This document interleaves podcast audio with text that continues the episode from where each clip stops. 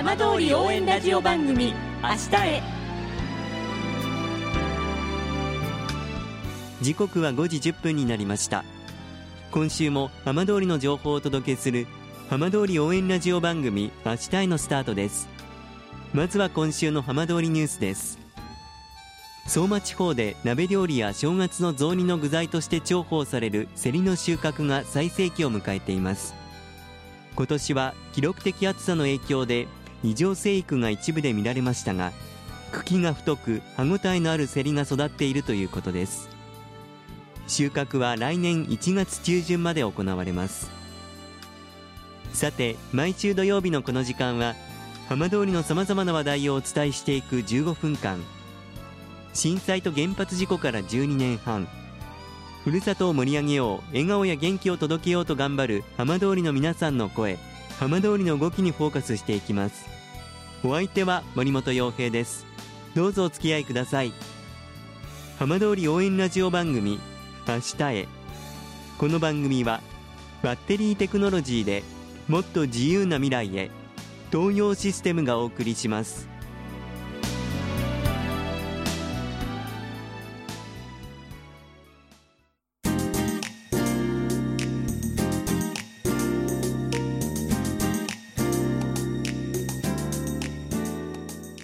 代わっては浜通りの話題やこれから行われるイベントなどを紹介する浜通りピックアップです。原発事故の影響で休校していた飯舘村の相馬農業高校飯舘校が今年9月南相馬市の本校に統合され開校からおよそ70年の歴史に幕を閉じました。今週は相馬農業高校飯舘校の最後の同窓会長を務め現在同窓会の飯舘支部長を務める伊藤徹さんにお話を伺います。伊藤さんこんばんは。あこんばんは。よろしくお願いいたします。よろしくお願いします。今年の9月15日で相馬農業高校飯舘校が本校に統合されるという形で幕を下ろしました。はい。まず率直に、まあ、統合を迎えたということどんな思いでいらっしゃるんでしょうか？そう出たものとしてはですね。ええ非常に残念ではあるんですがそういう、まあ、時が迎えたんだなということで考えてます。本当に今74年余りという長い歴史を刻んできたわけなんですが、その中で伊藤さんはいつ頃在籍されていらっしゃったんですか？私はですね昭和38年入学の41年卒業だと思うんですけどえ。私はあの定時制高校でしたからえはい。4年間通ってますのでええ。そういうふうになるのかなと思っております。ああ。伊藤さんはどうして相馬農業高校飯舘校に入学しようということになったんでしょうか？はい、私はやっぱりあの農家の長男でして、はい。えーその頃はなかなかあの修学になってまた当時はあの高校に上がるっていうかのがあんまりなかった時代ですからえ中学で集団就職の時代ですからで長男で農家に農家をやらなきゃならないということで農業高校ということでええ。え地元を選んで入りました。逆に言うと、まあ、飯舘地元に飯舘校があったからこそ、まあ、高校生活を過ごすことができたっていうことなんですか、はあそうですね、そこなければ中卒で終わったのかもありませんね。あ。まあ、その在籍されていた4年間の中どんな学校生活でしたか？で当時はまだあの学校が始まってこない歴史がないもんですからええ。農業高校ですから農地とかなんとかを開拓をしなくちゃならなかったわけでえ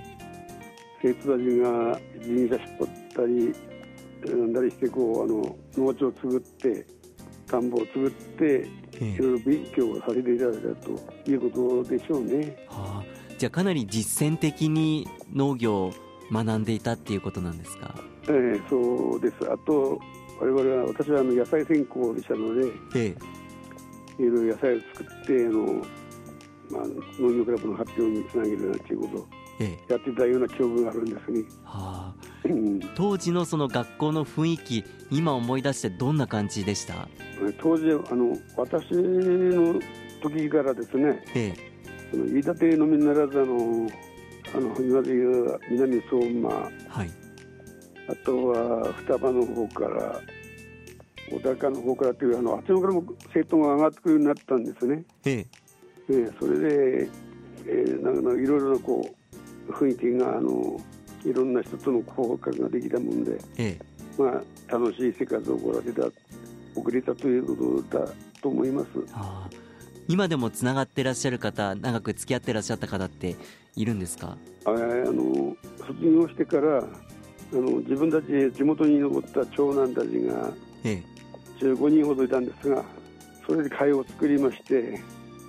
今46年間その会を続けてやってます。ああもうじゃあ半世紀近くつながってるわけなんですか、そうですね。そういうことで今はもうまあ酒飲みがしたいですけども、ええで旅行したりやったりしてこうやってきてたんです。卒業された後は伊藤さんは農業関係のお仕事に就かれたんですか？私は卒業すると農業短大に行きまして農業短大終わってから農協に入りましたじゃあ実際に高校で学んだことというのはお仕事につながったこと生きてきたことっていうのはいかがでした？ああの実際ありましたね。あの、まあ、その上の教育も戻ったんですけれどもええ。あの農協ですから私は営農指導というようなことではい。農家を巡回していろいろ作物を進めたり技術を伝えるというような仕事をさあの携わったもんですから高校で学んだことはやはり力にはなりましたね。ああそうでしたか、えーまあ、その伊藤さんの後もたくさん後輩がこの飯舘校を卒業されたと思うんですけれどもはい。この飯舘村にとってこの相馬農業高校飯舘校が果たしてきた役割っていうのは振り返ってみてどんなところが大きいと思いますか？この卒業生3404名いるんですけれども、ええ。ーほとんどがあのそんな今はあのそんなだけではないんですけれどもそんなに残りまして中心的な農業の主体者になりましたりええ。議会議員になってもいっぱいいましたしそういう形であの村の中心的な役割をやってるんじゃないでしょうかね。はあ。で本当に村にあってよかったという思いですか？はい、あの飯舘村もうあの高校に対する期待は高くてええ。いろんな支援を村長はじめしていただいたもんですから村の学び屋っていうようなあの呼び名で常にあの高校には支援していただいたものです。ええで伊藤さんは同窓会長としてそして今は飯舘支部長としてこの相馬農業高校の飯舘校の歴史をつないでいくお一人ですがやはりこの2011年の、まあ、あの出来事というのがこの飯舘校にとっても大きな影響っていうのはあったんでしょうか？あかなりありましたね。それであの避難と同時にあの研究センターで、ええ。えー生徒たちが避難しましてここで学んだんですけどもその後明星高校に仮設校舎をを作りましてそこでサテライト校として、えー子どもたちは勉強したわけなんですがえその当時からあのは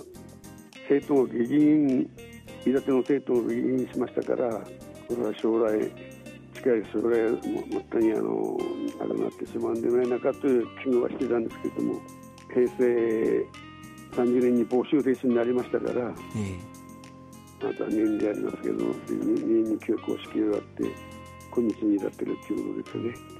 ただこの飯舘校がつなげてきた歴史そしてその飯舘校でこう作ってきた、まあ、いろんなこの伝統というか思いみたいなところっていうのはこれからもつながっていくと思うんですけれどもはい伊藤さんはこうどんなふうに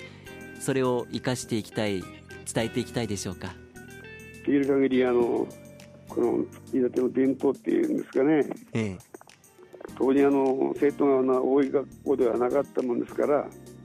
絆っていうんですかね。卒業生の絆ってものは多分強いと思うんですね。はい。だからそういう意味でいろんな集まりそういうものを大切にして、えー、触れたものをこの闘争生同士で力を合わせていくしかないのかなという、まあそんな感じだけですね。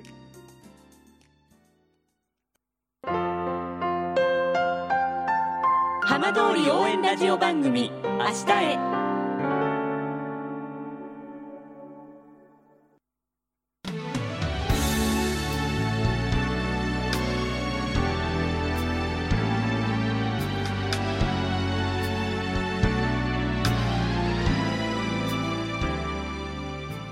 浜通りの情報たっぷりでお送りしてきました。浜通り応援ラジオ番組明日へ。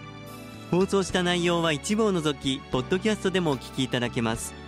ラジオ福島のホームページからぜひチェックしてみてください。この番組はバッテリーテクノロジーでもっと自由な未来へ東洋システムがお送りしました。